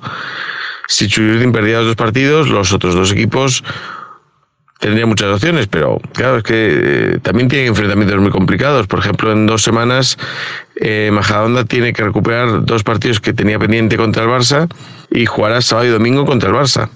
Eh, realmente necesitaría ganar al menos uno de los dos, pero con la fuerza que llega al Barça no lo sé si va a ser capaz de ello. Entonces, nos esperan de aquí a. Bueno, depende de cómo programen algún partido que se ha quedado por ahí ajustado, eh, hemos anulado en su momento y que no haya más anulaciones por coronavirus, pero de aquí al 20 de febrero probablemente nos quedan jornadas muy intensas. Y eh, en la Liga Femenina, pues se disputó un partido entre el segundo y el cuarto clasificado en el cual, eh, bueno, pues se vio que eh, pese a que empezó muy bien la liga, mm, ya no está tan bien como, como parecía, ¿no? Le pasa un poco como al equipo eh, masculino. Sigue siendo de los mejores equipos, pero no está tan bien. O que en Quimera se han superado ya las, los baches que tenían y de juego, porque son mejores que los que estaban demostrando hasta ahora. Y realmente tiene opciones de, de volver a disputar la final como hicieron la temporada pasada. La cuestión, el partido eh, se puso a favor de, de las catalanas, pero eh, la, Valdemoro consiguió empatar y, eh, y eh, un gol eh, de una de las hermanas Abrisqueta, pues eh, que marcaron un gol cada una, las dos jugadores de Sumendi que han no participado este año Sumendi en la liga están jugando con Valdemoro, pues una de la, las dos marcaron, una de las dos no recuerdo ahora si Leticia o eh, marcaron y en el gol de la prórroga justo al empezar la prórroga le dio los puntos a, a Quimeras. La clasificación queda parecida, pero las últimas semanas tenemos la duda si Huarte podría pillar, eh, alcanzar la clasificación a Quimeras. Eso es cada vez más raro, por tanto, parece que va a quedar más o menos, aunque les quedan aún unos cuantos partidos a todas ellas, pero eh, va a quedar probablemente con Majadonda en primer puesto, Pusela en segundo, Churi en tercero y el último puesto de playoff para Quimeras. En principio lo que parece, siempre puede pasar cosas raras, pero parece que esa puede ser la clasificación de cara a los playoffs de, de área femenina. Un saludo a todos. Bueno, pues muchas gracias, Curro, por traernos su sección. Ya sabéis que lo podéis seguir, como hemos comentado antes, en arroba curro neuro.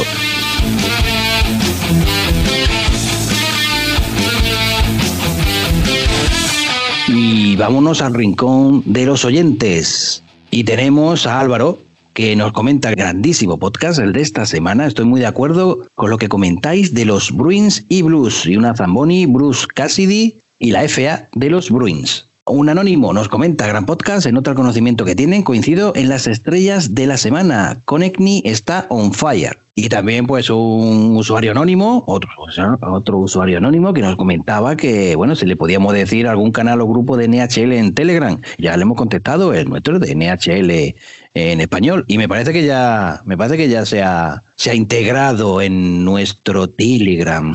pobretico, pobrecito mío. Bueno, pues ya habéis escuchado la bocina, lo cual indica que termina este programa de Hablemos de Hockey y de Hockey sobre hielo. Esperemos que os haya gustado, que os haya entretenido y os esperamos la semana que viene. De todas formas, vamos con la ronda de despedidas por aquí. Lex, muchas gracias. Un placer, como siempre. Javi, muchas gracias. Un placer. Un saludo para todos. Eric, muchas gracias. A vosotros, hombre, y a todos los que nos escuchan que aguantan hasta el final. Así que nada, nos vemos la semana que viene. Y recordad también que hemos estrenado el canal de YouTube de Hablemos de Hockey. O sea que buscarlo y ahí estará también el, el programa subido. Nada más. Hasta el siguiente programa. Hasta la semana que viene. Adiós. Adiós. Adiós. Adiós. Adiós.